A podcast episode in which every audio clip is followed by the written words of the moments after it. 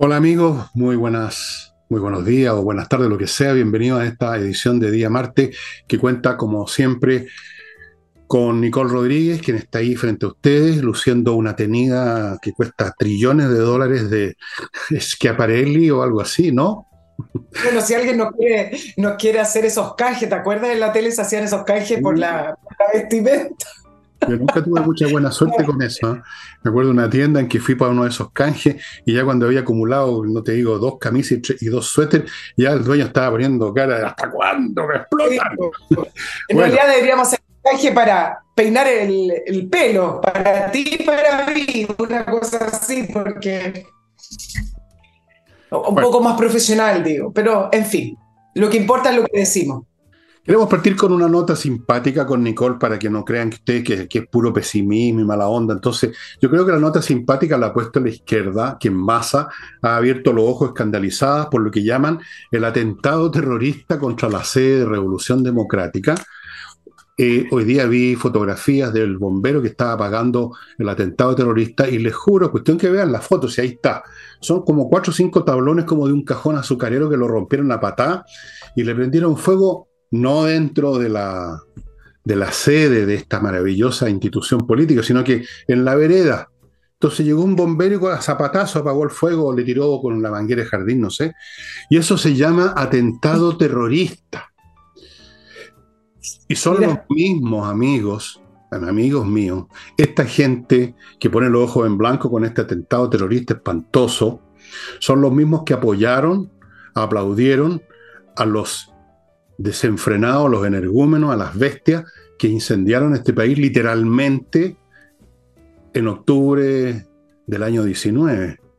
Ahí no, no, era terrorismo, era, era el pueblo manifestando su indignación contra el modelo neoliberal, mientras los tipos a, sueldo, muchos de ellos de la organización insurreccional, le prendían fuego al metro, destruyeron como dos o tres hoteles, ¿te acuerdas tú? ¿Se les ha olvidado? Entraron al hotel y los hacían pedazos. Eso no era terrorismo, eso no era nada, pero un par de tablones que alguien les prendió fuego con un fósforo, eso es un atentado terrorista. Yo lo encuentro increíble el doble estándar de estos hipócritas, porque hay que ser muy hipócrita, Nicole creo yo, para escandalizarse por unas tablas quemadas que no tocaron ni de lejos la sede y no pasó nada más además. ¿Eso es un atentado terrorista? Y los mismos que estuvieron en silencio y apoyando estruendosamente, recibiendo en el Congreso como héroe a este, a este tipo de gente, ¿no te parece increíble? ¿O ya no, ya el, nivel increíble ya no tiene sentido en este país? No, pasa a ser una, un absurdo, porque efectivamente varios trataron de empatar en el sentido de que, bueno, si condenan eh, todo tipo de, actos violentos, este también, y varios se colgaron de eso. Ahora, claro, cualquier atentado a una sede política es una manifestación en contra de ese pensamiento, en contra de ese partido político. Pero eh, viniendo de estas personas, viniendo de este partido político, el nivel de, del absurdo pasa a ser ya gigante o de caricatura. Mira, Efectivamente se quemaron estos neumáticos y basura fuera del inmueble. No hay daños al inmueble ni a persona, pero se pasaron los antecedentes a fiscalía. Y, mm, pero, las frases son, ya que estamos en este minuto de, de buen humor, de, de buen humor mira la frase del ministro Ávila, el ministro de Educación. El ataque a la sede de Revolución Democrática nos recuerda el valor de la democracia. No, no lo que estoy, que estoy, estoy a punto de ponerme a llorar. No podemos permitir este tipo de ataque a las sedes de partido político ni a sus militantes. Ya, ok. Mm. Pierre Gantili, presidenta del PPD. La violencia y la destrucción no son el camino. Oh. Y convergencia social, Gonzalo Vinter, el diputado que siempre regala frases tan profundas y, e inteligentes. Este tipo de actos en democracia se deben condenar con toda energía. Y yo te quiero decir algo, me parece que si se habla de daño, el cartel que les colgaron el día sábado, me parece que hace mucho más daño que la fogata que prendieron afuera, porque el cartel me parece que es tremendamente preciso y dice, hicieron de nuestras necesidades el mejor de sus negocios. Y yo creo que esa frase resume el, el caso de Fundación Democracia Viva y resume lo que estamos viendo todos los días que aparece con respecto a la relación de el Estado, la plata de todos nosotros y las fundaciones, algo que vamos a hablar de aquello. Pero hablando de hipocresía, es que fue tan reciente este pasado, Fernando. Varios recordaban las frases del ministro Jackson cuando le preguntaban con respecto a los incendios, los ataques a, a, a infraestructura o a inmuebles o a las iglesias.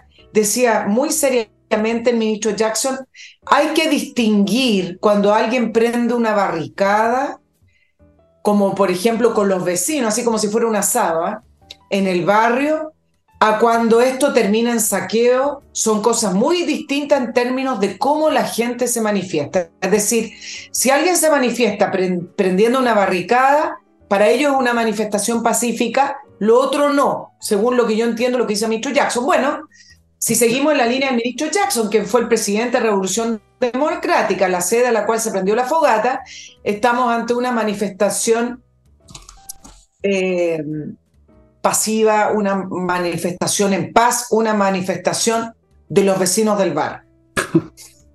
bueno, Jackson, no hay que esperar mucho de él, ¿no? No hay que esperar mucho de él, francamente. Pero fíjate que a propósito de Jackson y a propósito de la Tobán, que te voy a conectarlos porque con los dos yo hice una vez una predicción que me resultó como otras que tengo. Una vez cuando fue Jackson, creo que fue con Lavallejo precisamente, y se votaron los dos a Macanú en el programa, se miraban así con una sonrisita, la típica de los cabros que se creen que se la saben todas. Y antes de entrar al programa, yo conversé un rato con Jackson y le dije, mira, voy a traducirte, no me acuerdo exactamente las palabras. Y mira, le dije, tú eres levemente un poco más arriba de lo normal en cuanto a inteligencia, digamos unos 3, 4 puntos, digamos que tiene un CI de 102, por decirte una cosa. Así que tú vas a llegar bastante más arriba. Y llegó.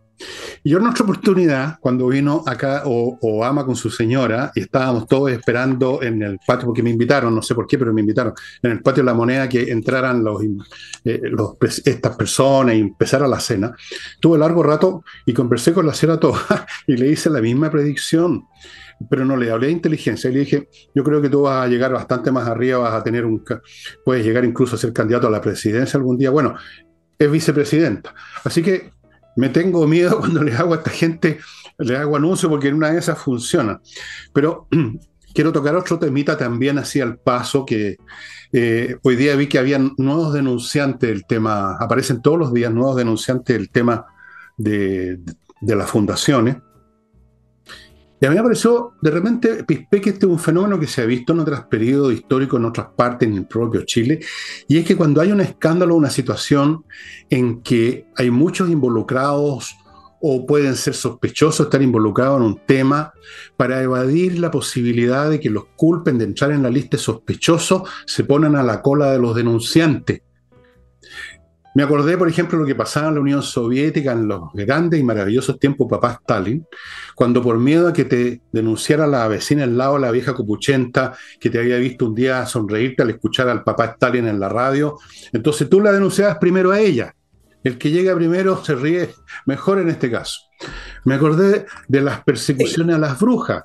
Hay un libro muy interesante que les recomiendo que se llama Las Brujas de Salem. Salem es una localidad en Estados Unidos, de Aldous Huxley, sobre trata de eso. La misma cosa. Cuando se inicia esto, la gente se asusta, no vaya a ser que me toque a mí, y se ponen en la cola a denunciar como con eso, como si con eso tú te compras una póliza de seguro. Y estamos viendo aquí en Chile una serie de gente que se está poniendo en la cola cada vez más larga para comprarse la póliza de seguro. ¿Cómo que yo estoy involucrado si yo mismo denuncié, compañero Villega, compañera Rodríguez? Yo soy de los denunciantes que quiere transparencia, que quiere limpiar las manzanas podridas. Ese es el discurso de ahora. Exacto. Déjame ir por esa línea porque calza perfecto con lo que, eh, con el curso que tomó hoy en día el tema de las fundaciones. Después les voy a dar algunos otros datos porque saltan y saltan fundaciones, no solamente desde eh, la, seremi de, las seremías de vivienda, sino que ya el cerco llega a Giorgio Jackson a través de la seremía del Ministerio de Desarrollo Social también en el norte. Estamos llegando ahí al, al, ministro Jackson que varios quisieran sus cabezas, porque le tienen mala, digámoslo así tal cual. El ministro Jackson, bienvenido en el socialismo democrático, la ex concertación, les cae mal. Fue muy eh, muy arrogante. fue muy arrogante y, además llegar a Jackson también es acercarse mucho más también al presidente Boric. Pero voy a ir por parte porque es interesante lo que tú planteas, porque ¿qué pasó hoy con el tema de, de famoso de la corrupción del Estado con las fundaciones, digámoslo al tiro así? Están tratando de poner el foco en las instituciones, no en el Estado. ¿Cómo esto? El Partido Socialista en la mañana presentó un proyecto que se llama Fundaciones Transparentes. Mira qué bien suena. Acuérdense que el ministro Monte son muy buenos. El ministro Monte está blindado todavía por el Partido Socialista y por el socialismo democrático y en parte también por, la, por Chile Vamos, por la oposición. Y entonces todavía no llegan al ministro Montes, pero presentan este proyecto en la mañana. Pero resulta que como es de los diputados del Partido Socialista, ¿qué es lo que hizo el gobierno poniéndose en esta fila de los denunciantes que dices tú, Fernando? Anuncia algo insólito. Un equipo de expertos, lo anunció la ministra Vallejo, un equipo de expertos para probidad e integridad del Estado. Otro, otro la ministra Vallejo explica que el objetivo de este equipo de expertos es establecer, miren ustedes, un nuevo trato con las instituciones sin fines de lucro. Ya les voy a explicar por qué siempre recalcan sin fines de lucro, como fundaciones, ONG, donde eh, prime la transparencia, tienen 45 días para presentar un informe eh, y, proponen, y proponer modificación a los requerimientos eh, de la gobernanza de estas fundaciones. Y además, miren ustedes, proponen sanciones, pro, proponer sanciones para el mal uso de los recursos públicos por parte de dichas organizaciones. El foco está totalmente al revés, Fernando. Tratando de hacer esta pirotecnia de que están preocupados, bueno, sí, sí están preocupados, pero es para que no les llegue a ellos. Tratando de hacer esta pirotecnia de transparencia, de que son todos pro, están poniendo el acento en las instituciones, en las organizaciones, en la ONG. Eso es fácil de arreglar porque eso es un tema de exigirle mayor eh, información, mayor transparencia, no es tan complejo. Lo complejo es la corrupción al interior del Estado. El eje tiene que estar en cómo se manejan las palatas públicas, las platas de ustedes, de nosotros, de todos los contribuyentes. El eje no es pedirle mayor transparencia, transparencia y mayor probidad a las instituciones, porque eso en general está reglado. El problema son los funcionarios públicos y la falta de control para los recursos públicos. El eje está ahí, no está acá en este equipo de expertos. Y siempre vale la pena preguntar, ¿qué expertos? Y son ellos mismos juez y parte si el gobierno es el que está siendo investigado. No traten de dar vuelta acá la, bueno, mira. la, la situación. en primer lugar, por supuesto, sacan a relucir los expertos para cualquier cosa. También son expertos los de la Comisión para el tema de la desinformación. ¿De dónde salen esos expertos? El propio gobierno. Segundo, respecto a esta cosa que tú mencionabas. Bueno, en la deshonestidad se requieren dos. Así que la deshonestidad no es solo los funcionarios públicos, sino que de los tipos que han formado estas llamadas fundaciones privadas precisamente para recibir plata del fisco. O sea, aquí hay una, hay, un, hay una danza, una coreografía delictiva, no es meramente tales o cuales individuos. Pero si se quiere ir al fondo del asunto, efectivamente, Nicole, si el gobierno realmente quisiera hacer algo verdadero, auténtico, en vez de toda esta cantinflada con los expertos y con las normas que después no se cumplen, no se ejecutan, la gente se olvida, corten por lo sano. Si las fundaciones privadas tienen que ser privadas, pues tienen que financiarse por su cuenta o no existan, pues. Siempre fue así por lo demás y esto no es nuevo. Las fundaciones, por último, vayan a pedirle a las viudas norteamericanas que andan buscando salvar sus almas, financiando cualquier hueva que les presentan del tercer mundo. Ese es un hecho. Y por otro lado, si se necesita una obra pública, bueno, ¿para qué tenemos Estado entonces? Con ya no sé cuántos ministerios, organismos, técnicos, expertos también, está lleno de expertos. No tiene sentido, corten por lo sano. ¿Qué es esto de empezar a poner miles de disposiciones que aún en el mejor de los casos, con la mayor buena voluntad, Nicole, mientras más disposición y refinamiento, menos probable es que se ejecute. Las cosas tienen que ser simples para que se ejecuten, sobre todo cuando el Estado, que no es muy eficaz para nada, tienen que ser simples. ¿Qué, qué más simple que cortar de raíz la cuestión? Van a decir, no, pero es que entonces se van a quedar muchas cosas sin hacer. Bueno, para eso está el Estado. Y si el Estado tampoco puede hacerlo, váyanse para la casa, cierren la cortina, no sigan pidiéndonos plata. O reorganicen el Estado, háganlo funcionar. y las fundaciones privadas que quieren hacer una labor pública muy aplaudible, que lo hagan con su plata. Hagan como el hogar de Cristo, por ejemplo. Yo no sé que el hogar de Cristo reciba plata del fisco. Básicamente somos los socios del hogar de Cristo o los que son socios. Y lo mismo con la fundación, eh, yo estaba en varias, la fundación de todos para viejitos, porque yo me estoy estrenando para mí mismo quizás. Bueno, tiene que ser con platas privadas, una fundación privada, y lo público lo tiene que hacer el Estado, para eso está el Estado. Así que toda esta faramaya, como dices tú, es pura pirotecnia.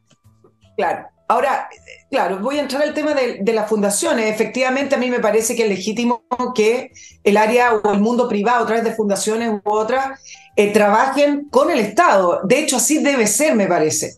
El punto no es, el punto es cuando crean mecanismos puntualmente en los cuales, en vez de poner el foco en ese trabajo, el foco está en, instalar un mecanismo para sacar plata al Estado, porque desde el año 2014 que se están levantando alerta, el Consejo para la Transparencia hay un informe ¿ah? desde el 2014, y esto fue increciendo. Entonces ya no son dos fundaciones, sino que son el 80% de las fundaciones. Y hay fundaciones y fundaciones muy distintas. Una fundación que efectivamente realiza una labor, em, que el foco está puesto en esa actividad, a fundaciones que son creadas simplemente para poder utilizar este mecanismo que permite sacar plata del Estado y cuyos miembros en la fundación son parte de los partidos políticos o de la gente del círculo de poder. Ahora, déjame continuar con esta profundización de los acusados pasan a ser los acusadores.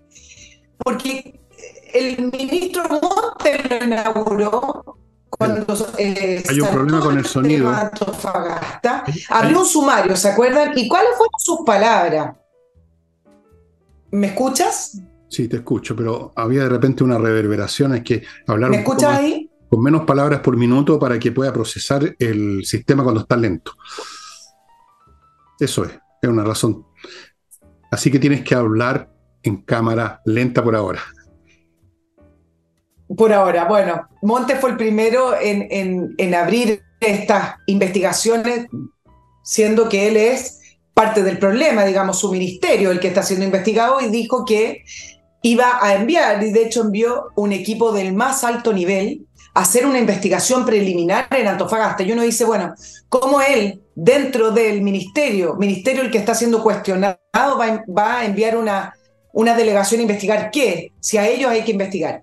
Lo mismo respondió hoy el ministro Jackson a propósito de la denuncia que hizo la senadora Proboste a Contraloría por la Seremía de Atacama de Desarrollo Social, donde se asignaron recursos también a una fundación, en este caso se llama Visible, em, una fundación recién creada, de una persona natural con sus dos 160 millones de pesos. ¿Y qué es lo que dijo el ministro Jackson? Enviaré una comisión investigadora. No, no, no, no. Sí, hay que tener muy claro acá el foco. No son ellos los que tienen que mandar una comisión investigadora. A ellos hay que investigarlo. El ministro Monte y el ministro Jackson, por el momento, porque podrían aparecer otros, pareciera ser que toman palco y son una especie como de observadores de su ministerio, donde vamos a mandar, voy a recabar antecedentes. Ellos han ido tratando de em, alejar del, del problema, no se parte del problema, ¿no es cierto? Pero bueno, todas estas cosas son pirotecnias porque me, me parece que el cerco, tanto a Montes como a Jackson, se está agotando o se está cayendo. En todo caso, una pirotecnia rasca ¿eh? con esos voladores que vendían antiguamente, que salen, que se, ni siquiera salen volando, sino que se queman ahí mismo. Bien, y a propósito de Jackson, ya antes de entrar a mi primer bloque comercial, a propósito de. Dijo que no correspondía, oye, que se estuviera culpando a toda una generación por estos temas. Con lo cual Jackson demuestra una vez más que yo me equivoqué, que no está dos o tres puntos por encima del promedio, sino que yo iría aquí por debajo, porque nadie está acusando a la generación en el sentido biológico del término. Nadie está diciendo que todos los nacidos en el año 2005 para adelante son todos unos mensos, unos tarados. No. Cuando uno habla de generación se refiere a la generación política, es una manera de hablar, es una metáfora, señor Jackson. A ver, ¿cómo se lo explico? Voy a buscar pera y manzana para explicarle. Pero antes de encontrar las peras y las manzanas, para beneficio del inteligentísimo señor Jackson, voy a mi primer bloque, amigos, y lo inicio con Kame ERP. ¿Ok? Un software financiero, contable administrativo para toda clase de empresas, grandes, chicas, de cualquier rubro, para ver todos los aspectos del negocio, el aspecto financiero, facturar electrónicamente, ver quienes le deben todavía clientes que de repente se atrasan y uno pierde la, pierde la cuenta, pierde de vista ese cliente, eso sucede a veces. Revisar estado financiero en general, controlar stock físico si es que su empresa vende productos físicos, eh, integrarse con los bancos, con el servicio de impuesto interno, todo, todo, todo, todo, con ERP, un software financiero de excelencia que yo lo invito a que consulte los detalles con ellos, ahí están los datos, para que vea cuánto cuesta, es bastante muy accesible, cómo se hace, fácil de instalar en todo caso, vea usted mismo, Kame e, e ERP, eso es. Sigo con mi detergente favorito, la Club, que conozco muy bien, con una variante para lavar vajilla y con otra para lavar ropa. Los dos son hipoalergénicos y biodegradables, o sea, cuando usted se va al agüita, ¿no es cierto?, por el resumidero de la cocina o por la salida de la máquina lavadora, rápidamente se va descomponiendo químicamente y no va a afectar el medio ambiente. Se lo llevan a la casa, además. Súper cómodo, póngase en contacto con Lago Club, ahí están los datos. Continúo con Edifito, otro software, esta vez para administrar integralmente edificios que son un cacho. Son, hay muchos aspectos, aspectos contables, administrativos, físicos, que tienen que ver con la mantención de los jardines, el ascensor, de, mil cosas, el personal, la cotización del personal, millones de cuestiones, todo en este software que está siendo usado en miles de edificios en América Latina. Y ahora llegamos a la parte de cómo manejar su contabilidad y sus declaraciones de impuestos que son un lío cada vez más complicado. Hay que saber cálculo tensorial para calcular ahora en su casa las contribuciones. Póngase en contacto con kc-consulting.cl. Es un grupo de especialistas profesionales en asesorías contables, en temas tributarios, lo, son un equipo con muchas clases de personas, un equipo multidisciplinario, le van a ver completa su contabilidad, el balance, van a ver el tema de sus impuestos personales y corporativos, todo, todo, todo, todo, con kc-consulting.cl, pero usted tiene que comunicarse con ellos esta otra dirección que les voy a dar. Tu asesoría tributaria.cl, mire qué simple, todo pegado. Tu asesoría tributaria.cl. Canción. ya, volvamos con ah. estimados amigos. Sí. Mire, eh, voy a tomar el, último tema que planteaste, Fernando, con respecto a la idea que, o no la idea, la estrategia y el diseño que ha tenido Revolución Democrática y el gobierno también de circunscribir o acotar el tema a unas personas, no, no tirarla todo al mismo saco.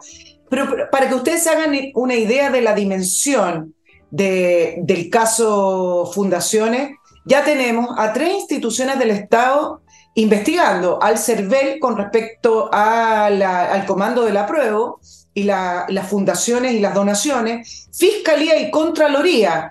Tenemos cuatro regiones, Maule, Atacama, Antofagasta, Los Lagos. Tenemos a las seremías y tenemos los gobiernos regionales. Y ahora último pasa a ser un detalle, pero no lo es porque suma. También sabemos de municipios que a través de contratos con estas fundaciones, como el caso de Irací Asler en la Comuna de Santiago, ir así del Partido Comunista, con un eh, contrato con Urbanismo Social, la misma, la misma fundación del Maule, para un proyecto de diseño por 122 millones. Entonces, tratar de acotar este tema, algo regional o puntual, prácticamente para el gobierno va a ser imposible. Y yéndome ahora al otro que tú planteabas, Fernando, con respecto a las labores que hace el, el, Estado, ¿para qué necesitan tanto? Claro, efectivamente esa es la pregunta, porque a través de este diseño que pudo haber ayudado a agilizar o hacer las cosas mejor en el Estado, finalmente termina siendo este, este mecanismo para defraudar. Uno se pregunta acerca de la calidad de las políticas públicas, porque dijimos de lado el tema de la corrupción. Yo hoy día me metí a ver ¿De qué se tratan los contratos? De algunas fundaciones que han estado trabajando con el Estado hace mucho tiempo. Y ya, dejemos de lado el tema de la, corrupción o de que esa fundación se hizo solo para sacar plata del Estado y llevársela los bolsillos. Las políticas públicas y el diseño de políticas públicas son paupérrimas. El Ministerio de Vivienda, que prometió construir una cantidad determinada de vivienda y que lleva solo el 25, el 20% de avance, perdió el foco. Tú no puedes estar gastando esa cantidad gigantesca de millones de pesos para fundaciones para que te hagan diagnóstico, para que te hagan mesas de diálogo, para que te hagan conversatorios. El Ministerio de Vivienda está para sacar a la gente de los campamentos para mejorar las viviendas y mejorar la calidad de vida de las personas. Y cuando uno ve la cantidad de programas sociales que hay en cada ministerio, en el desarrollo social también, sabes que incluso en previsión social, que hay una serie de programas de educación previsional que no llevan a nada. Uno dice, bueno, ¿en qué está gastando la plata el Estado? Claro, lo podemos resumir en 159 programas sociales sociales medidos con una muy baja nota, de mala calidad, que da un total de 14 mil millones de dólares, para que ustedes hagan una idea. Pero eso no es todo, hay algunos que están catalogados como que funcionan bien, pero al final son puras tonteras al lado de las necesidades de la gente y al lado de verdad de los objetivos que tienen los ministerios. Entonces nos llenamos de diagnósticos, nos llenamos de asesoría y nos llenamos de conversatorios que al final lo único que hacen es hacer circular el dinero entre ellos o incluso en una fundación con buenas intenciones, pero que no apunta a resolver los problemas de las personas. Bueno, es evidente que, como era antes, el Ministerio de la Vivienda está para construir vivienda, para sacar a la gente de los campamentos y no para ir a enseñarles, entre comillas, a vivir en el campamento en paz y armonía y además entendiendo esto de los sexos alternativos. Pero fíjate que hay algo más que, hay algo más que agregar. ¿ah? yo no voy a quitar nada. Aparte de que es un mecanismo para darle pega a todos estos tarados incompetentes que van a dar discursos a los campamentos, cosas por el estilo, que inventan estos programas que no sirven para nada. Aquí hay otro tema, es un tema de adoctrinamiento masivo. Adoctrinamiento, no meramente el adoctrinamiento político mm, clásico que van a quieren convertirlo todo en comunista, no es solamente eso. Eh, puede ser parte del asunto. Es un adoctrinamiento cultural masivo. Esta juventud, esta horda de ignorantona y arrogante que llegó al poder, están todos más o menos moviéndose dentro del mismo universo incoherente, arrogante y pretencioso del discurso políticamente correcto en toda clase de asuntos, ellos creen que tienen la buena nueva, se creen algo así como Mahoma Jesucristo, llegaron con la salvación, entonces quieren adoctrinar, quieren cambiar, siguiendo en esto los lineamientos de algunos marxista de segunda o tercera generación, como este italiano, ¿cómo se llama? No me acuerdo, de que hay que ir a la mente de las personas. Entonces quieren adoctrinar, quieren que todos los chilenos piensen lo mismo en términos de sexos, en términos de medio ambiente, en términos hasta de qué dieta comes, porque si tú comes carne eres un pecador en estos días. Entonces hay una, hay una, hay una mentalidad evangélica en estos grupos también, fíjate. Y a la pasada, por supuesto, se ganan la vida, o sea, se la ganan recontra bien, haciendo lo que les gusta, eh, predicando sus tonterías y forrándose los bolsillos. Mira tú, el paquete completo, el paquete completo, pagado por todos nosotros. Eso es. O sea, no creamos que la fundación es meramente para sacar plata. Sí, es para sacar plata. No es meramente para darle plata a los compañeros que en el mundo privado siempre han dado bola, bueno, sirven para nada. Sí, es para eso también. Pero hay también esta, esta vocación evangelizadora. Porque no por casualidad inventan un programa que tiene ese objetivo, de ir a conversar, un conversatorio, como lo llaman ahora, a la gente, o hablar de los sexos a los mineros y a los, a los, a los labriegos. Hay una cuestión aquí de que quieren evangelizar con su buena nueva a todo el país y convertirnos a todos en una manga de imbéciles que se traigan sus huevadas, perdona la expresión, y que por supuesto los mantengamos en el poder, porque una vez que nos adoctrinen seguiremos votando por ellos, ¿no es cierto? Por supuesto. Tú hablabas del, filósofo italiano Antonio Gramsci, él, quería ese era, ese era. Sí, me imaginé. Oye, los nombres, se me olvidan sí, yo sé, por eso te ayudo. Sí. Exacto. Ahora, déjame irme al tema de los asesores, que es otra manera de malversar los recursos del Estado. ¿Y por qué? Porque aprovechemos el caso de Daniel Andrade, el, que, el, renunciado de Revolución Democrática pasado desgracia, quien también además era asesor del Ministerio de Defensa. Y este tema quedó minimizado, quedó como algo menor al lado de en las platas de Democracia Viva, ¿no es cierto? Que eran 400 y tantos millones de pesos. Pero el punto es lo siguiente.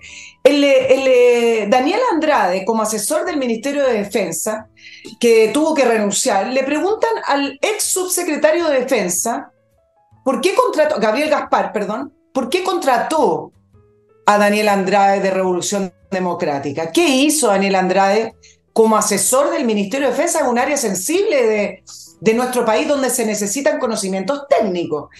Miren lo que dice, lo conocí cuando me manifestó personalmente su interés en profundizar sus conocimientos sobre temas de seguridad y defensa. Déjenme preguntarles algo. El Ministerio de Defensa entonces no contrata asesores, contrata estudiantes. Es decir, están a asesorar, pero estamos pagando no asesores técnicos que nos van a ayudar a mejorar nuestra defensa. no, estamos contratando asesores para que aprendan, para que, para que estudien, para que se empapen de lo que es el Ministerio de Defensa. Bueno, y este mismo personaje es el que viajó a China, que fue un viaje quizás menor. no, eh, fue menor. Porque finalmente pagó China. Mira, y déjame, déjame decírtelo además su cargo. Miren cómo inventan cosas para aumentar asesores y seguir gastando nuestra plata. Fue convocado para que asesorara en materias técnicas de defensa, es decir, ¿cómo puede ser el mismo Gabriel Gaspar diga que quería profundizar conocimiento, pero fue contratado para materias técnicas y luego dice, su cargo era, tremendo, encargado de tareas de coordinación con las divisiones de la Subsecretaría de Defensa. Esto es indecente. Hoy día traté de tener una lista de la cantidad de asesores, 90.000 nuevos funcionarios, ok, pero quiero saber cuántos entraron como asesores, porque primero pasan a... Más o menos. Más menos. No la tengo, si la tiene, porque hoy día me puse en contacto con algunas personas, no me la alcanzaron a enviar porque me gusta la cifra exacta. Estas mismas personas entran a horario, pero el mismo Daniel Andrade ya había pasado contrata, porque van escalando rápidamente, porque ni siquiera cumplen con los estamentos de funcionarios públicos. Entonces, esto es una vergüenza. Esto es lo que llamó el otro día, el domingo, leyendo una entrevista a Cristian Bofilas, eh, un abogado, estamos ya a puerta, o yo creo que ya estamos, no estamos a puerta de un Estado fallido. Sí, yo creo que sí. Bueno, si este señor que no sabe nada de nada, pero viaja a China por razones que los militares tienen bien claras, si este señor que no sabe nada es asesor, yo que tengo una biblioteca completa de temas militares, exijo que me nombren ministro de defensa. Puta, lo menos, lo menos que me merezco. O sea, bueno, esto es una vergüenza. Ahora no te voy a contar lo que piensan la, gente de las instituciones militares de este tipo de asesores. O sea, se ríen de ellos y los tienen bien cachaditos para dónde van y, qué es lo que querían. Y lo mismo digo el señor subsecretario, ¿eh? el señor Alderstein. También lo tienen bien cachadito. Pero en fin, esa es una historia que ya la he contado otras veces. Voy ahora a un nuevo bloque, amigos. Edisur, que es una editorial chilena que está editando puros libros interesantes, puros libros importantes, y que eso, tiene un local en compañía 1025, donde usted va a encontrar un montón de libros. Por aquí tengo uno nuevo que me mostraron otra vez, ese de Melville Bartleby, Bartleby, eso es, un personaje muy curioso que trabajaba en una oficina y que de repente le decía al jefe, no quiero hacer nada. y ahí está, bueno, tienes que leerlo. Y aprovecho la oportunidad, poniendo un paréntesis este bloque, en, en agradecer a la gente que vino a mi casa personalmente de la editorial Legado a dejarme libro, uno de los cuales me ha llamado la atención y me alegró, de Juan Cristóbal Demián, que se llama Radical Libre, donde al fin aparece un segundo individuo que como yo dice claramente que aquí en Chile, les leo, los medios de prensa hegemónicos y los partidos políticos tradicionales trataron de, de, pintarlo del 18 de octubre como un estallido social, nombre con el cual se buscó desde un comienzo otorgar una connotación positiva a los hechos, sin embargo, silenciado por quienes dirigen la opinión pública, miles de chilenos, no sé si miles de chilenos, pero algunos chilenos por lo menos tuvieron una lectura distinta. Para ellos lo ocurrido en ese día fue una insurrección. Me alegro que haya ya otra persona que vio lo mismo que vi yo, seguramente, yo no he leído el libro todavía, lo voy a ver. Seguramente él tiene otros datos, otras avenidas para llegar a la misma conclusión. Todos los ríos van a dar a la mar, todos los ríos van a dar a la insurrección. Y hay otros libros de esta editorial y la dirección de una librería donde los tienen que se las voy a ir dando en los próximos programas. Pero continúo con mi deber Autowolf.cl, esta empresa de gente dedicada a dejar como nueva la carrocería de su vehículo que lo hacen en su casa en un día. Tal como usted oyó, en un día en su casa, salvo casos in extremis que se llevan el vehículo a un taller de ellos, con la misma gente que trabaja en su casa, y en dos, tres días o cuatro días, dentro de la semana, se lo devuelven como ocurrió con el mío, que estaba en pésimas condiciones, por descuido, porque me importan un huevo los autos, ustedes saben. Se lo dije en su cara, estos arregladores se reían de mí, pero lo arreglé porque lo usa mi hija. Autowolf.cl. Continúo con kmmillas.cl.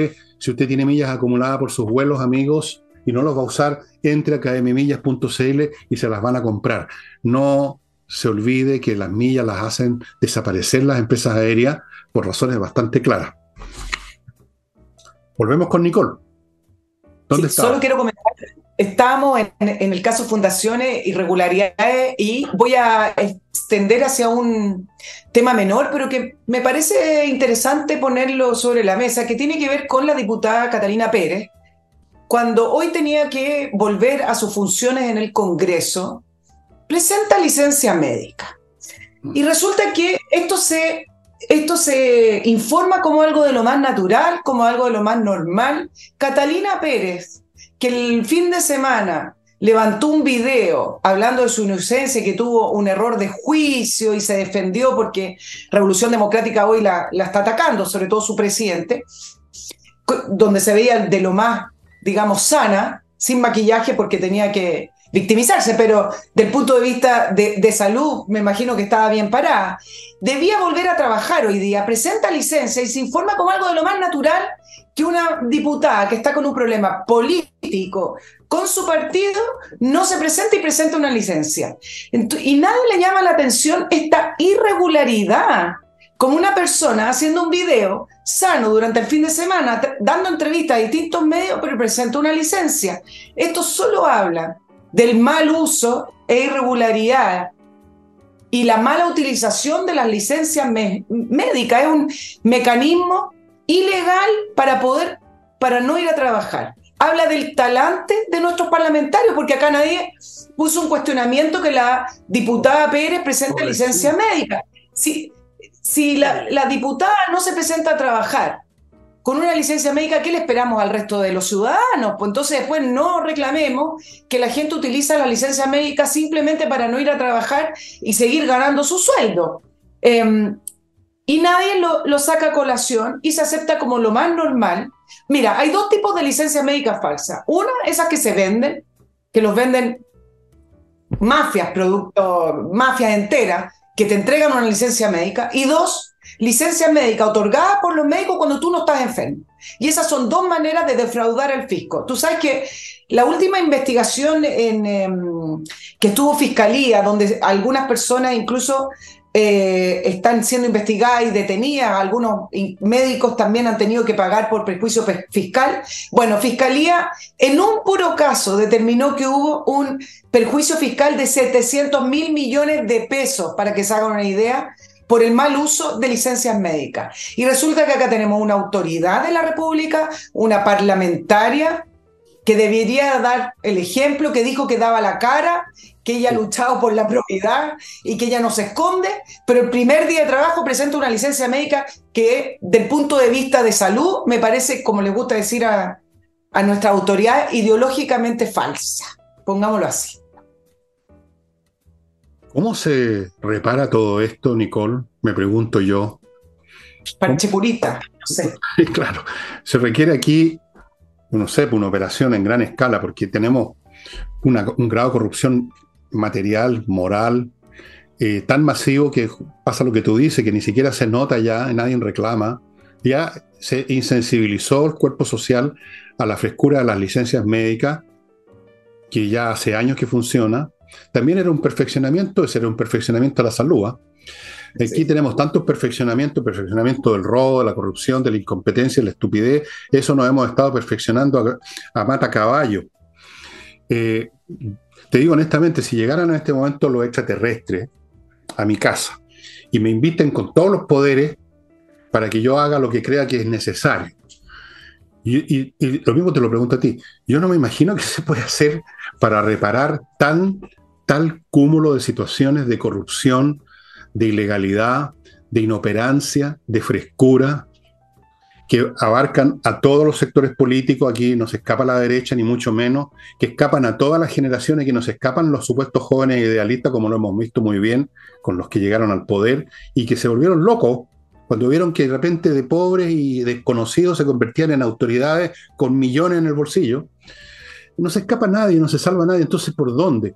Como decía Arquímedes, denme un punto de apoyo y moveré el mundo con la palanca, pero ¿dónde está el punto de apoyo aquí? Bueno, pero partamos por por lo menos cuestionar estas cosas, ¿no? Es decir, está bien, sabemos, que la, sabemos que la diputada Pérez por lo que vimos en el video y por la entrevista que dio, está sana. ¿Por qué no dio la cara y va, al Congreso? Ningún diputado se atreve, porque no vayan a decir que son insensibles porque a lo mejor presentó licencia por estrés. Una licencia que es prácticamente falsa, porque bueno, estrés... Seamos insensibles, pues. ¿Hasta cuándo? Seamos bien insensibles con estos gallos. O sea, estamos hablando de gente privilegiada que se mete 15 o 12 palos al bolsillo, más otros privilegios como congresales gente que ya tiene asegurada su futuro, porque además hay, muchos de ellos, no sé los nombres de cada cual, pero están metidos en toda clase de negocios y negociados. Y si no, tienen asegurado un puesto en alguna institución después que se acaben su periodo. Y ahí los ves tú, o sea, sin ningún escrúpulo, perdieron los escrúpulos. Los escrúpulos los tuvieron la primera vez, ya la segunda y la tercera se acostumbraron, se acostumbraron a la frescura. Yo me acuerdo de esto, me acuerdo, está en Chile pasando lo que pasaba y pasa en Argentina. Yo me acuerdo una vez estuve en un restaurante en Buenos Aires, uno de esos que están en la orilla del río de la Boca, ¿no? Que es un río espantoso, entre paréntesis, es una especie de sequía abierta. Y estaban al lado unos argentinos eh, hablando a gritos, por supuesto, como es costumbre, y uno de ellos parece que era un congresal, y comentaba con otro, a propósito de un tercero, y este nene ni siquiera sabe robar, lo pillaron, mirá, así a vos en cuello. Entonces dije yo, puta, este país sí que está jodido si se atreven a tocar este tema a vos en cuello. Les importa un huevo que lo escuchen, porque ya es normal, parece, que los tipos llegan al poder y roban. Bueno, ¿cuál es la diferencia ahora acá en Chile? Claro. Yo no digo que roben todos, pero o roban, o dejan a otros robar, o miran para otro lado cuando otros roban, y cometen toda clase de irregularidades, como este mal uso de las licencias, y mil cosas más, pues, estimado amigo, y además son hipócritas. Esto que me contaste del ministro Ávila indignado o, haciéndonos un discurso sobre la democracia por unos tablones en llama en la vereda, mientras ellos aplaudieron como locos, vitorearon a los huevones que estaban quemando este país, me parece que ya hemos llegado a un nivel que, digo honestamente nuevo, no sé por dónde se puede arreglar. Por supuesto que nosotros podemos seguir hablando todo lo que queramos y no somos los únicos. Eh, yo creo que todo el país está en la misma que nosotros. Pero ahora cuando llegue el momento de arreglar, no sé cómo. Efectivamente, y, además el tema de el, estar todo implicado, la oposición va a tener que diseñar una respuesta mejor a pedir renuncia, porque resulta que la ministra Vallejo, en esta famosa comisión experta, experta, capaz que la, la designa el Ministerio de Ciencia para darle una, una, un mantro científico. de todas maneras, Ministerio comisión experta de, filosofía, la comisión experta de seguridad, la ministra Vallejo aclaró que van a investigar desde el gobierno de Piñera. Entonces, si la oposición no reacciona, si la oposición no responde y si la oposición dice, bueno, que, me investiguen, la gente va a seguir creyendo, pensando y teniendo la idea, están todos metidos porque nadie quiere denunciar. Porque al final lo que se ha sabido, por ejemplo, en el caso de George Jackson, fue a través de la denuncia de la senadora Proboste. Entonces son distintos como personajes que se han atrevido a ir denunciando. Y la oposición en esa línea no ha denunciado a nadie. van a tener que tener un mejor diseño porque si no van a estar en el mismo pozo. Pero si le acaba de tú mismo lo acabas de decir, le acaba de mandar un mensaje. Vamos a examinar desde Piñera. Eso no es casual. Así que ojo, ojo niñitos, que ustedes también metieron la manito aquí y se, y se formaron con otras cuestiones, probablemente en un grado mucho menor, porque estos ellos son campeones en superar récord en esa materia. Así que, ¿cómo van a hablar, pues? Así que Sí, yo soy ladrón, pero tú también. Yo metí las manos, pero tú también. Así que Si somos todos ladrones, nadie es ladrón. Si somos todos corruptos, nadie es corrupto. Somos todos socios en el mismo negocio de pisotear a la gente, sacarle plata, vivir en el poder y el privilegio y hacer que los huevones nos elijan de nuevo cada cuatro años, cada cinco años, porque este pueblo es tonto, dicen, ¿ah? Se ríen entre ellos. Estos, son, estos tontos van a votar por nosotros de nuevo. Les mentimos otra vez, les contamos un cuento y van a votar de nuevo por nosotros. Vamos a ver si esto ocurre, ¿eh? Ahora voy a otro bloque para dejar a Nicole tranquila. Todavía nos quedan como 20 minutos, así que estamos bien compadres. Señores, ahora no les voy a mostrar linternas porque se me olvidó sacarlas de donde las tengo guardadas, pero ustedes se acuerdan de todas las que les he mostrado de Torch, todas con batería propia que se carga con una unión USB. Usted está en el computador, aprovecha de enchufar y se va a cargar. Todas son resistentes a las caídas, son de acero, son, son, no son de galalita, digamos, por nombrar un plástico que ya no se usa. Todas resisten el agua, tienen unas potencias lumínicas salvajes, algunas de ellas iluminan más de un kilómetro de distancia son fantásticas. Así que Torch, estimados amigos, pónganse en contacto. Siempre es bueno tener linternas de todo tipo, incluso algunas llevándolas en el bolsillo para cualquier situación. Continúo con Learning Group, Learning Group, no Lenin. Lenin es otra cosa. Learning Group, que está ahora dando un curso con gente que sabe, con sus emprendedores que les ha ido bien en lo suyo, un curso de oratoria, curso transmitido en vivo desde el 12 de julio, así que se puede matricular. No se trata de que usted vaya a tener que hablar frente a una multitud, pero tener oratoria y capacidad de comunicación es para esencial en todo orden de cosas. Si usted va a una entrevista para una pega, por ejemplo, y no sabe expresarse, está sonado. Si usted quiere convencer a alguien de un punto y no sabe explicar sus ideas o no las tiene claras, está jodido. La oratoria no es solamente hablar y agregar calificativo, eso es cantinfleo como el que conocemos del señor Boris. No, la oratoria es ordenar adecuadamente los raciocinios en forma eficaz. Tiene que ver con la razón, no con el cantinfleo. Y si no me creen, vayan a leer un poco de historia de Grecia del siglo V a.C. Curso de oratoria entonces con el Learning Group. El relator es Jorge Díaz, que entiende de esta cuestión. Pónganse en contacto ya con Learning Group. Continúo con Patricia Stoker, que ustedes ubican en patriciastocker.com, un grupo de profesionales a cargo de registrar su marca en Chile y en el mundo, y luego de registrada, conservarla y renovarla cuando corresponde. Eso es una tarea de tiempo, que toma tiempo y que está en el tiempo, no es una sola vez. Póngase en manos de Patricia Stoker para no tener problemas con su marca, con el nombre de su empresa, de su pyme, que usted empezó con tanto sacrificio patriciastocker.com y termino el bloque con otros profesionales, esta vez agrupados en remodeling, encargados de remodelar su casa, su departamento, su oficina, de modo que quede impeque, pisos, muros, construcciones o deconstrucciones a cargo de arquitectos, muebles de cocina, todos los elementos de, un, de una remodelación bien hecha. Volvemos con Nicole. ¿Qué tenemos ahora distinto a este tema, Nicole, que usted tenga ahí?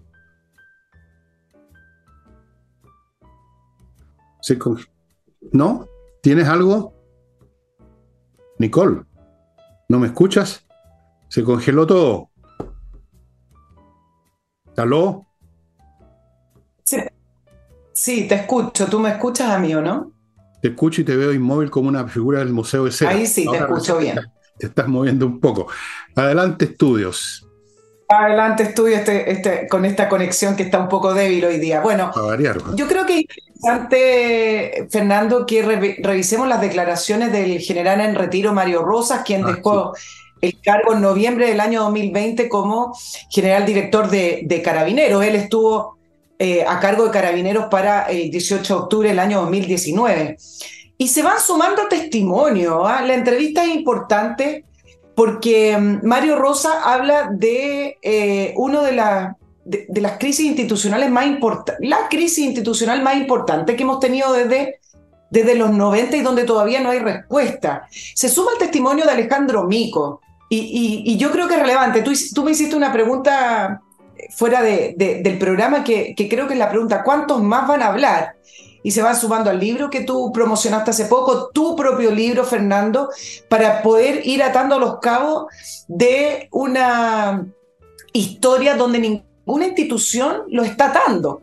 Mira lo que dice Mario Rosa. Dice que es un hecho, era un hecho impensado porque el país no estaba en una situación tan crítica a, propósito del el mismo día 18 de octubre del año 2019. De repente, él dice ver grupos organizados, planificados, que atacaban infraestructura, fue muy impactante.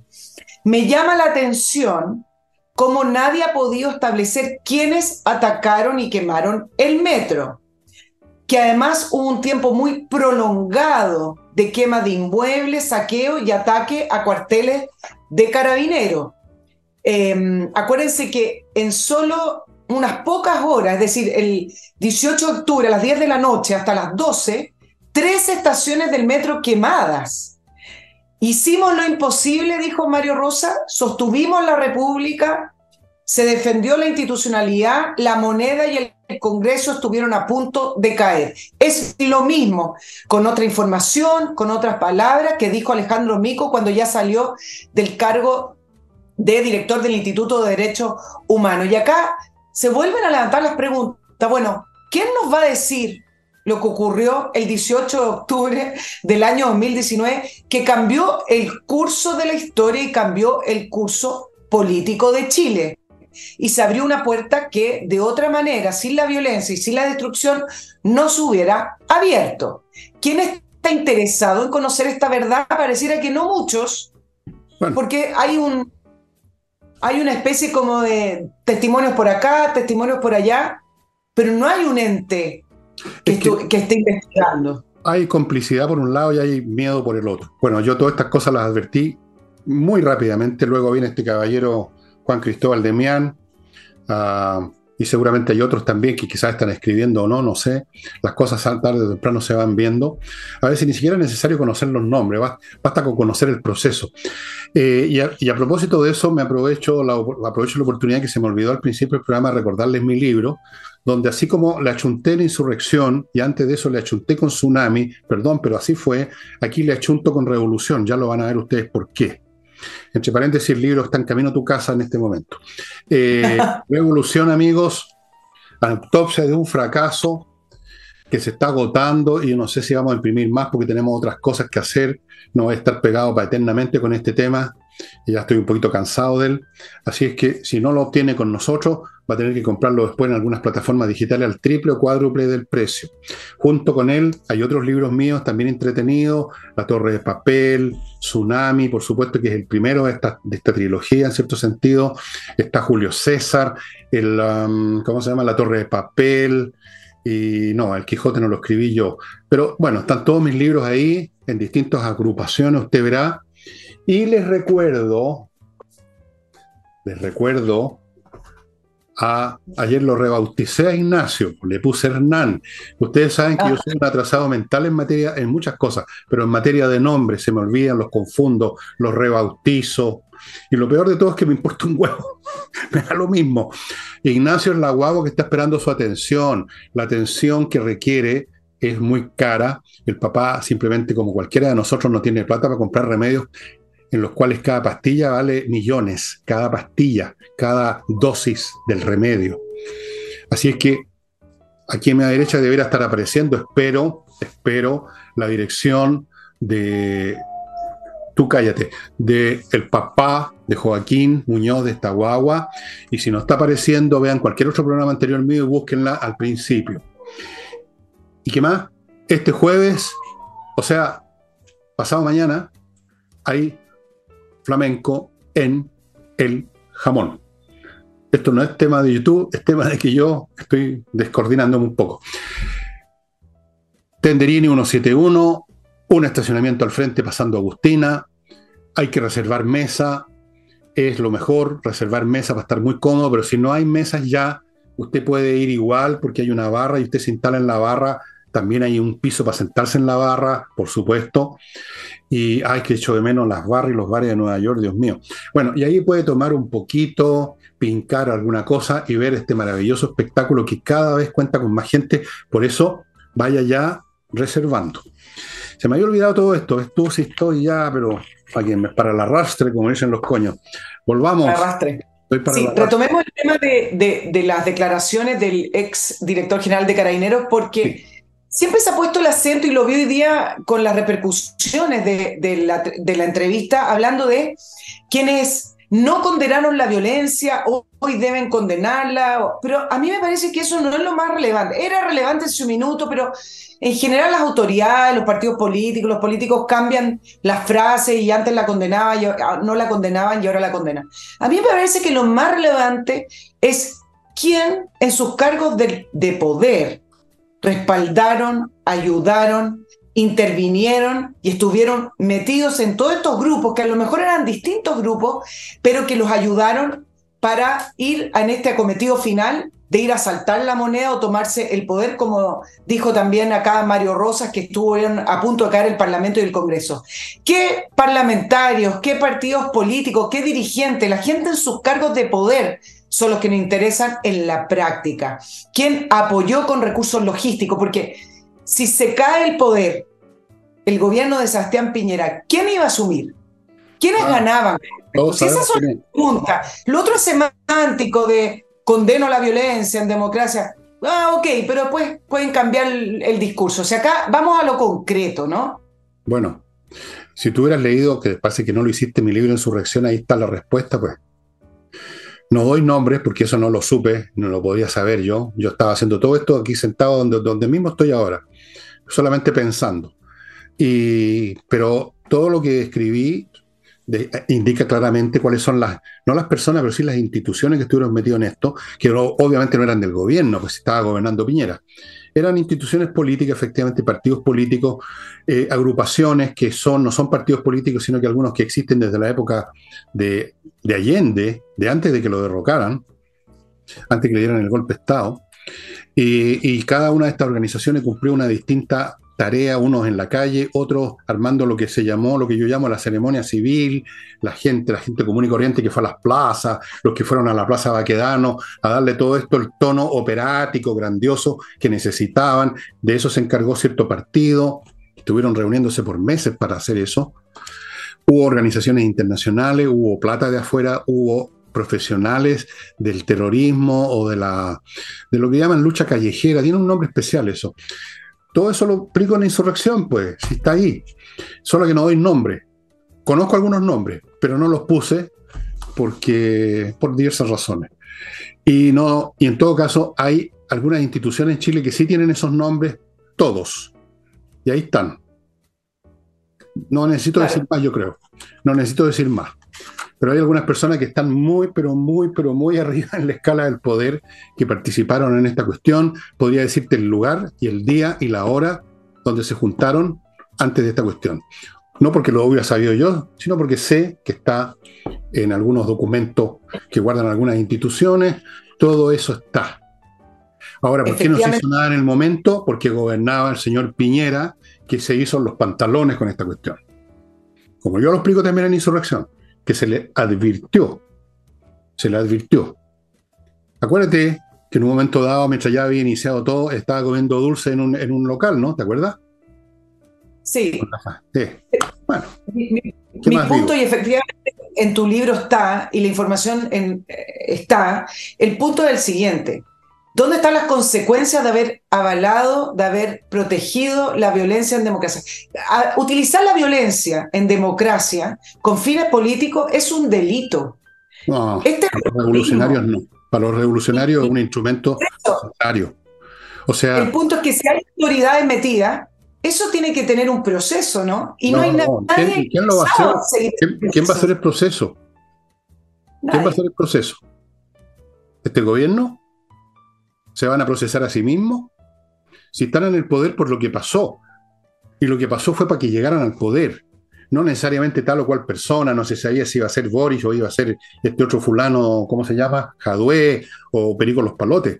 Pero la idea era generar las condiciones para un gobierno de izquierda, para llevar, para llevar adelante un proceso revolucionario que casi les resultó.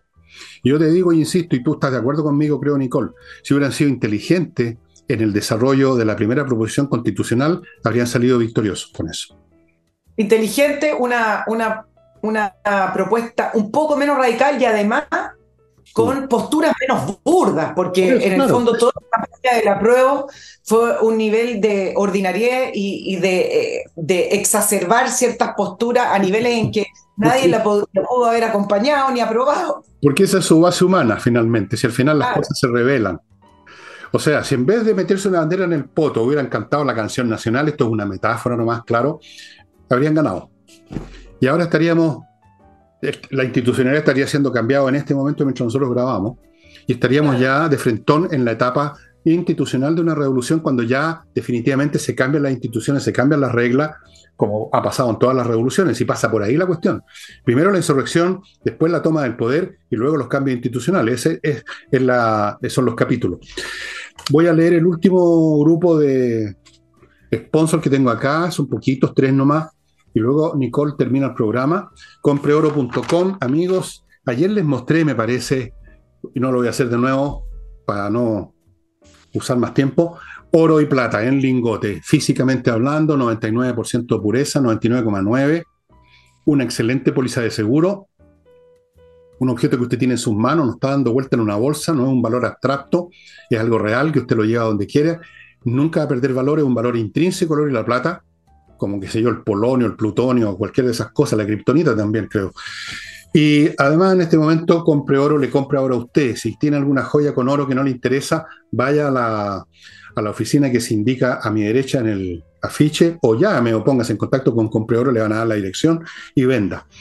Sigo con mi climo que les dice que hoy martes es la última oportunidad para aprovechar la promoción de Compre 3 y lleve 4 simplemente porque se están acabando ya prácticamente los equipos. Hoy, hoy día, martes, hoy, hoy, hoy, hoy, llame a miclimo.com y compre tres y reciba cuatro equipos de la mejor climatización del planeta. Y termino con Ángel Hey, que tiene una corredora de propiedades que realmente es capaz, pese a todo, de vender inmuebles. Mire usted, eso sí que es gracia. Si usted tiene una propiedad en un corredor y no ha pasado nada en meses, póngase en contacto con Ángel G. Nicole, the Show. dos comentarios nomás. Em, lo que uno vio con respecto a la campaña del apruebo, comentando esto de que si hubieran sido menos burdos, menos exacerbados, la gente lo hubiera aprobado, me parece que eh, al raspar un poquitito la, el grupo humano que está en este gobierno, los funcionarios, las autoridades, ahora que estalló el tema de las fundaciones, uno puede decir que no son muy distintos a quienes participaron de la campaña de la apruebo. No. Son el mismo tipo de gente, no por nada el gobierno ya ha contratado a más de 18 ex constituyentes o convencionales eh, de la apruebo y que trabajaron por el gobierno. Entonces, el... Eh, eso que se vio en eh, la primera constituyente y además a todo ese grupo humano que se vio trabajando por el apruebo es el mismo que está en el gobierno. La diferencia es que efectivamente hay otras capas, hay ministros, hay un poco mayor de formalidad, pero el mismo grupo humano. Eh, sí, no sé si llamarlo grupo humano, pero en fin, grupo. Llamémoslo grupo, grupo si te parece. Sí, el mismo pool humano, efectivamente. Es la misma gente, uno un poquito más se duchan un poco más que otros, otros no salen a las calles a ponerse unos tubos por todos lados como el señor Bader, otros no andan disfrazados de indígenas, pero son todos del mismo, del mismo pool, incluso hasta, diría yo, genético, étnico y cultural, desde luego, de todas maneras. Así que no podía esperarse una cosa mejor. Y afortunadamente yo creo que están liquidados, a pesar de que todavía caminan, como en esa película Muertos Caminando, Muertos Andando, algo así. Eh, este es, una, es, una, es un grupo que llegó al poder y que yo creo que ya están condenados al fracaso, yo creo que fracasaron ya.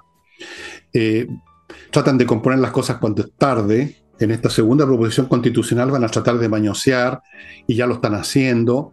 Pero sabes tú, tarde, porque la gente, uno, no sé, eh, hemos mencionado estas encuestas que ya antes de conocerse nada, ya la gente en mayoría está rechazando. O sea, la gente se vacunó con esto, con esta, con esto, iba a decir, no, no lo digo mejor, se vacunaron. Yo creo que están jodidos. pueden hacer daño, van a hacerlo, pueden seguir malgastando porque todavía están en el poder, les quedan dos años y medio, Dios me libre y me favorezca, pero no van a hacer su revolución. No, le van, no lo van a conseguir tampoco con estas medidas insidiosas, filtrándose por todos lados, tampoco les va a servir. Se están cayendo a pedazos, lo dije ayer y lo mantengo hoy día. Se están desmembrando, se están cayendo. Desde un principio habían diferencias y ahora eh, tú sabes que no hay nada que desuna más que el fracaso. Empiezan las culpas, yo lo hice, no fue el otro, querellémonos contra esto. Bueno, esto lo está mostrando el tema de las fundaciones muy desnudamente. Sí, y por el momento no le ha, tocado en, mayor magnitud al presidente. Se mantiene con una desaprobación del sesenta y tanto por ciento, todavía se mantiene en ese rango el 20 por una razón.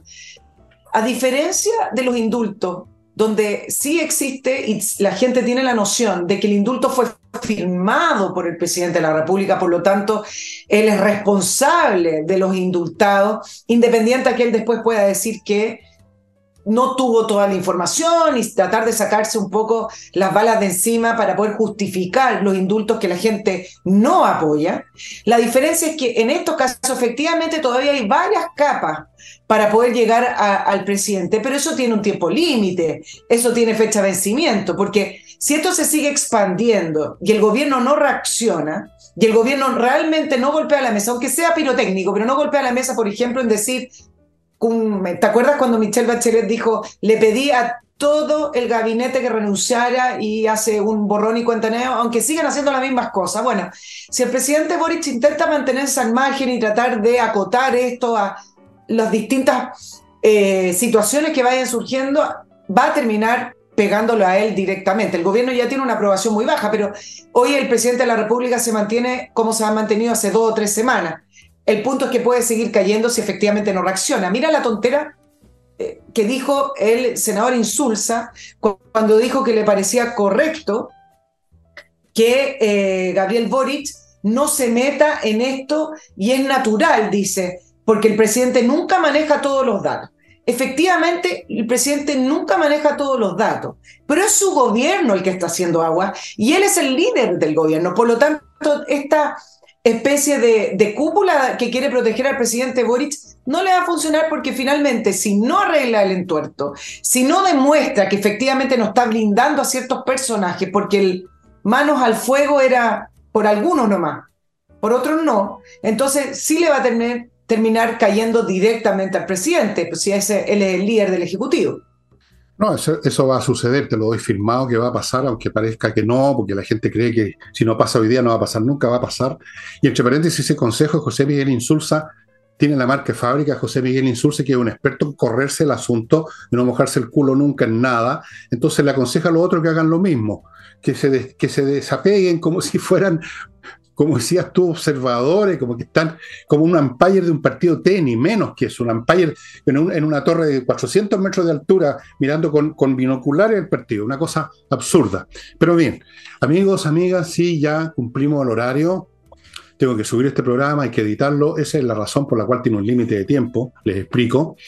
Y en todo caso, ustedes van a disfrutar una vez más de la inteligencia, belleza, conocimiento, información de doña Nicole, el próximo jueves. Así que tranquilo, tranquilo, amigo, tranquilo. Y eso es todo. Muchas gracias y chao. Chao, chao.